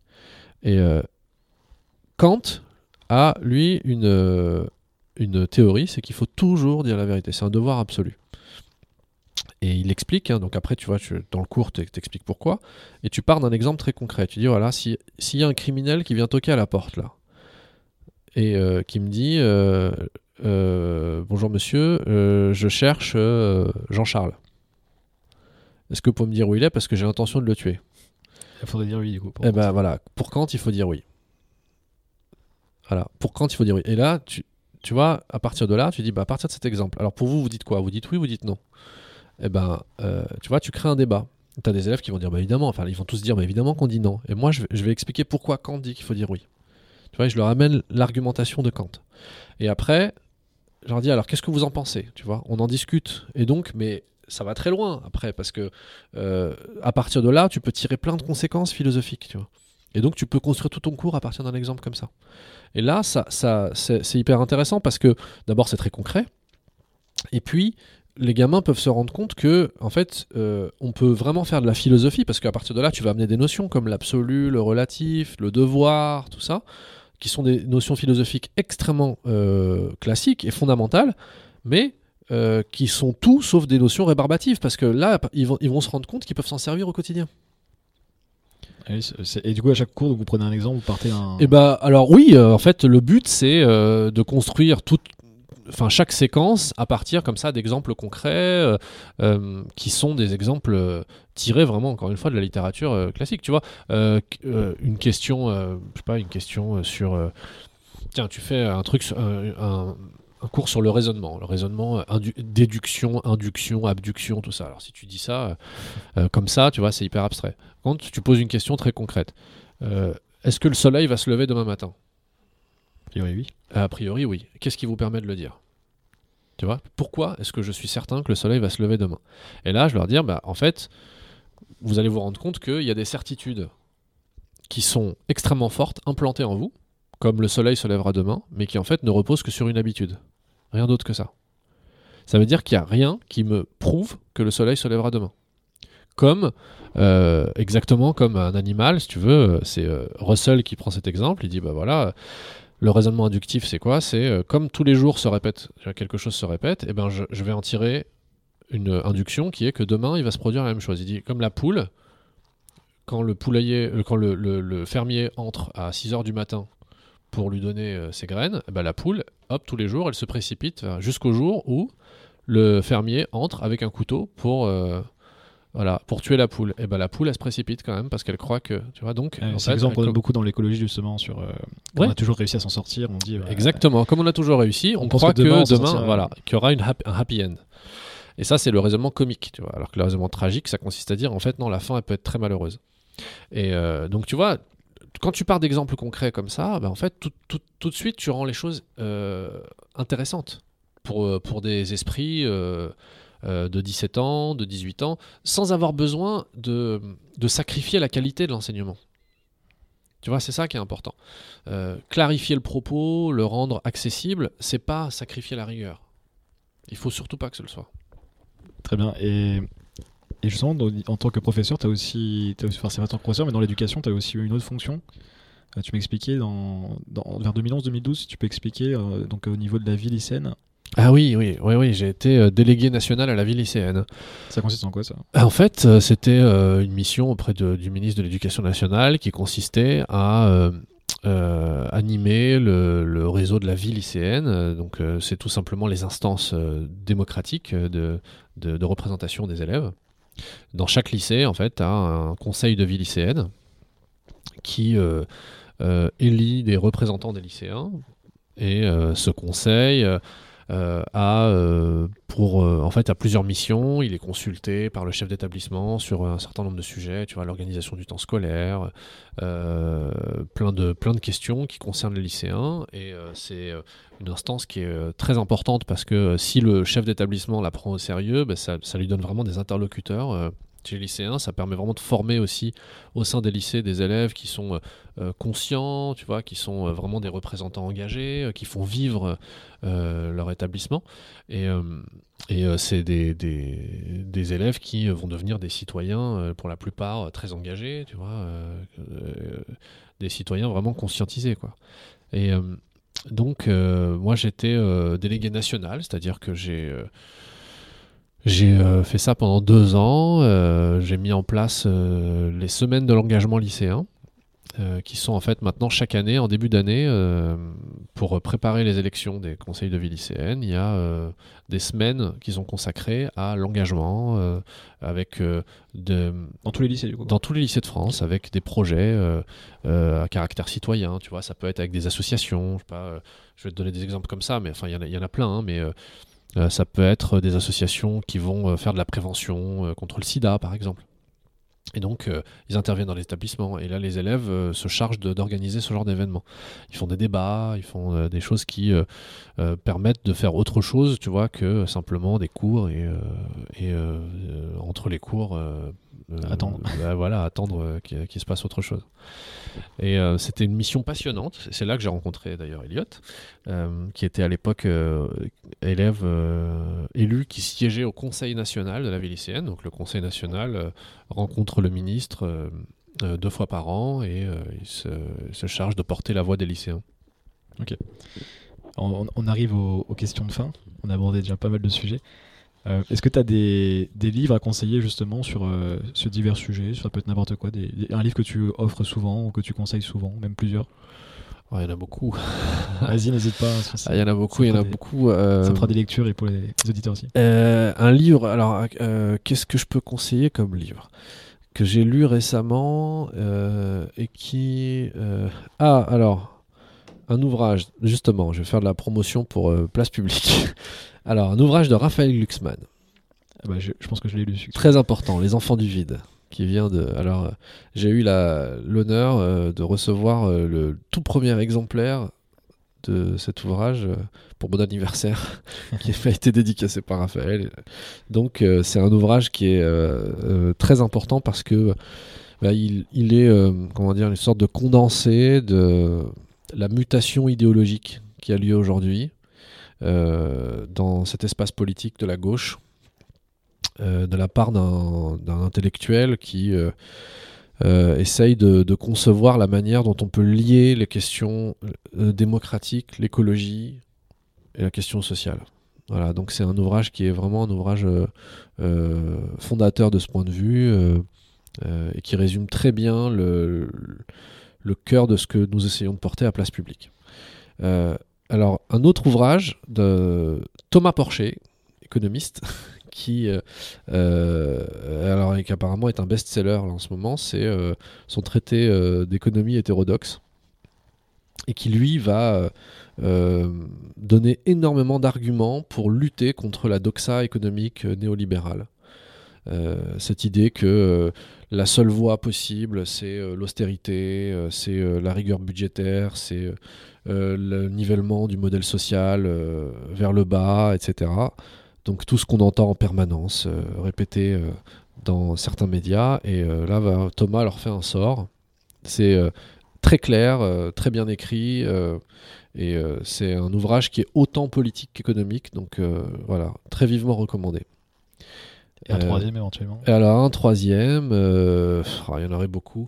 Je sais pas, peut-être la littérature algérienne ou je sais pas si tu lis des. des- Ah bah j'ai lu alors j'ai lu un super alors pour le coup pas de littérature algérienne mais un, un ouvrage qui est alors le, le nom de l'auteur m'échappe c'est un jeune auteur qui s'appelle euh, alors à nos frères armés je crois à nos frères armés il me semble alors c'est un ouvrage c'est un petit bouquin qui est publié euh, chez Babel euh, et qui euh, porte sur l'histoire de Fernand Yveton alors Fernand Yveton c'est un roman hein, mais qui est en fait un- un- une biographie euh, de très, très extrêmement documentée. C'est assez, court, c'est divinement écrit.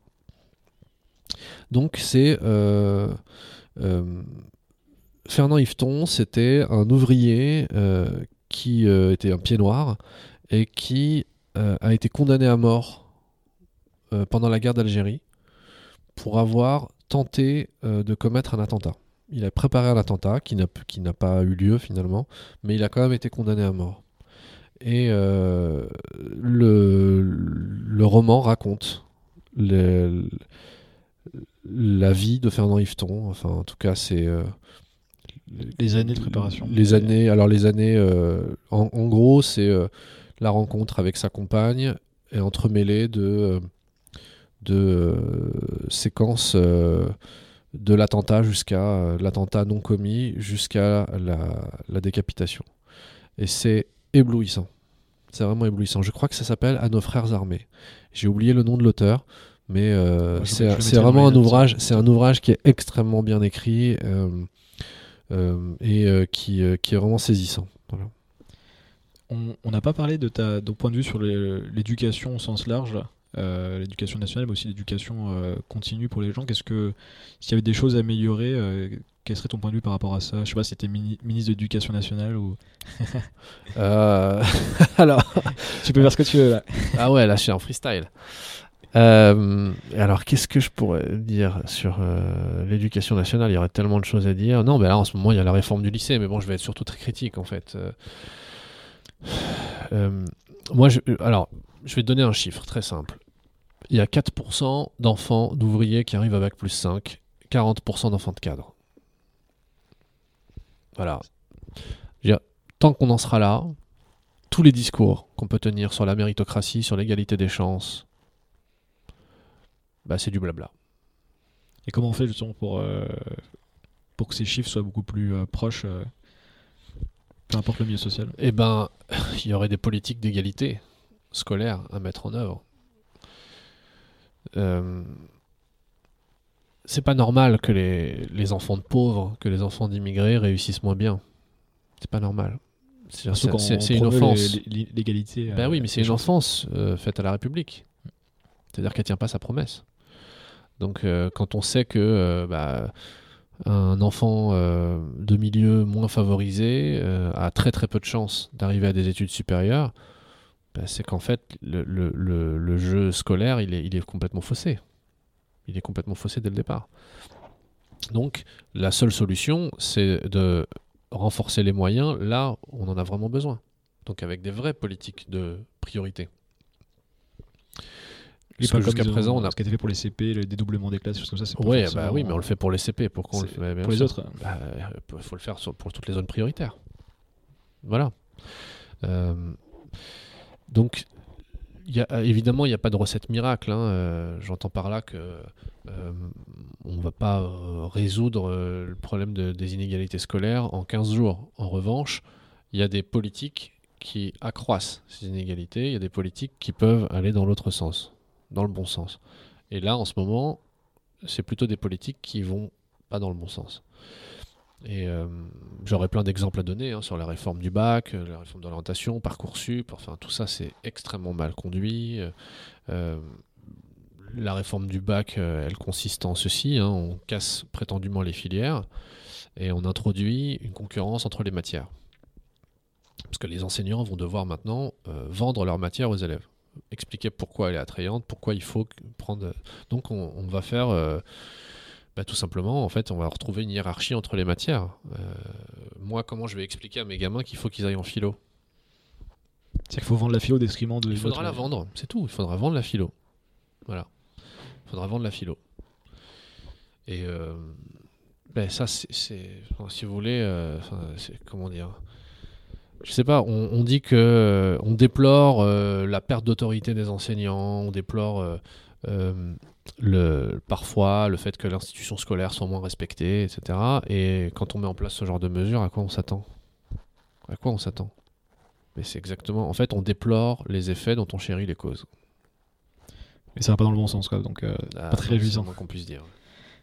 Et j'ai vu que tu écrivais parfois des chroniques aussi dans des, dans des quotidiens, des journaux. Si tu avais, euh, tu penses que ça va être sur quel sujet que tu vas, que tu vas vouloir t'exprimer dans les prochains, prochains mois, prochaines années là? Oh, l'éducation. L'éducation. Ouais, l'éducation, ouais. Ouais, bah c'est mon, dire c'est mon cœur de. J'ai deux sujets. J'ai le sujet d'intégration des, tu vois, des, enfants d'immigrés, des jeunes, la place de des, des jeunes de quartier, tout ça. Euh, donc les questions identitaires aussi, tu vois, avec l'islam, avec euh, ce genre de choses. Euh, donc ça, c'est des choses qui me, qui me touchent particulièrement, tout simplement parce que c'est aussi lié à mon histoire.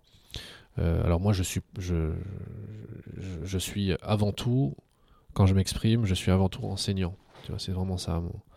Mais enseignant dans les quartiers, dans les banlieues. Parce que je viens de là et c'est là que j'enseigne. Donc euh, c'est à ce titre que je m'exprime essentiellement. Enfin, en tout cas jusqu'à présent. Donc, euh, ce que je vois au quotidien, c'est euh, des gamins qui sont très souvent issus de l'immigration, une immigration maghrébine, africaine, mais pas que, et qui sont comment dire des gamins très attachants paumés pour beaucoup, parce qu'ils ils sont incapables de se projeter au-delà des 15 prochains jours, voire même parfois au-delà des, prochaines, des prochaines 24 heures. Parce qu'ils savent pas ce qu'ils vont faire dans la vie, parce qu'ils sont extrêmement inquiets de, de savoir s'ils vont avoir leur bac ou euh, ce qu'ils vont pouvoir euh, avoir comme formation, parce qu'ils savent qu'il y a des injustices dans les dans l'orientation, parce que euh, ils se cherchent identitairement, ils savent pas ce qu'ils sont. Est-ce que je suis algérien, marocain, français, européen, ou je ne sais quoi, ou est-ce que je suis rien d'autre que est-ce que je suis musulman ou pas, est-ce que je suis et, et tout ça, c'est des questionnements qui font que bah on a des gamins qui, sont euh, comment dire de la matière à vif quoi. Et, par rapport à l'orientation justement euh, post-bac, tu disais quels sont les problèmes aujourd'hui? Ben, c'est que euh, d'abord on a des, très très fortes inégalités de, de, recrutement, des discriminations tout simplement. Discrimination quand on s'inscrit à une fac ou une école ah bah privée même. c'est aussi simple que ça.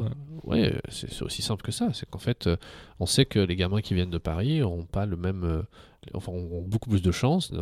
Les gamins qui viennent des beaux quartiers, des bons lycées, auront beaucoup plus de chances que des gamins qui viennent euh, de banlieue. Mais ça, ou de zones rurales d'ailleurs. Mais ça, c'est euh, c'est des choses qui existaient avant et qui sont maintenant inscrites dans le marbre.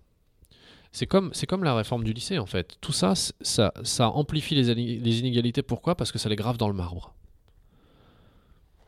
ce qui, oui, ce qui devient normal en fait dans le temps. Ce qui euh, devient la norme, c'est exactement ça. Ça devient la norme, on l'accepte euh, et, on, on, considère que bah, oui, euh, c'est tout à fait normal que les gamins qui sont bons s'en sortent bien et puis ceux qui, mais comme si certains étaient bons par nature et d'autres étaient mauvais par nature. Ce que tu disais tout à l'heure, justement, qu'on mettait en avant la, les, réussites euh, extrêmes. Oui, les réussites individuelles. Et alors, en plus, le, pendant de ça, c'est ce qu'avait initié déjà Sarkozy et que, que Macron fait à loisir, c'est que en fait, on va extraire, on va prélever des gamins des quartiers, les bons, les bons éléments, pour leur donner toutes les chances de réussite. Ils vont faire les bonnes écoles, tout ça, tu vois. Et, et comme ça, on dit, bah, vous voyez bien que c'est possible. Regardez, eux, ils réussissent. Ah, c'est génial. Sauf qu'on en, on en prend combien? Et tous les autres, ils font quoi? C'est l'exemple, enfin c'est l'exception qui confirme la règle. Exactement, c'est ça. Voilà. Et on juge la règle à partir de l'exception. C'est très clair. Ouais. Euh, bah écoute, merci. où est-ce qu'on est qu'on peut te suivre? Ou est-ce que tu veux dire les gens, par exemple, euh, place publique ou euh, ah bah ouais. Pour continuer la conversation. À la place publique, ouais. Regardez, inscrivez-vous sur le site. et, Je sais qu'il y a pas mal d'événements créés, enfin, comment on appelle ça, des ah, j'ai pas le terme là. Des places publiques locales. Euh, euh, mais tout à fait, ouais, ouais. Et puis on va, ah, ça va se multiplier. Et puis là, si on, si on part aux européennes, euh, comme je le pressens et comme je l'espère, ben, ça va y venir. Ah bah ça va venir ouais, très rapidement. Donc si c'est le cas, bah, là il faudra, faudra être attentif. Mais bon, je sais pas. D'ici là, les choses auront peut-être changé. parce que non, je veux dire d'ici la. En mars, ça, sera, sera, en avril la diffusion. Ça sera en avril. Ah bah on sera en pleine campagne normalement. Donc, eh ben, voilà. À suivre, du coup. Affaire à suivre. Bah, merci beaucoup, Saïda. Merci à toi, Jean-Charles. À plus. Merci d'avoir écouté cet épisode jusqu'au bout. Vous pouvez retrouver toutes les notes de l'émission sur le site jckurdali.org. Il y aura les livres mentionnés, les ressources, etc. Donc Kurdali, c'est K-U-R-D-A-L-I. Profitez-en pour vous inscrire pour ne pas louper les prochains épisodes. Et pour m'aider, vous pouvez faire deux choses. Partagez à vos amis euh, l'épisode euh, ou le podcast ou mon site et mettez 5 étoiles sur iTunes. C'est ce qui permet d'avoir le plus de visibilité euh, pour les podcasts. C'est comme ça qu'on gagne en visibilité. Donc c'est important. Je vous dis à lundi prochain pour un nouvel épisode de Conversation avec JCK. Allez, à plus.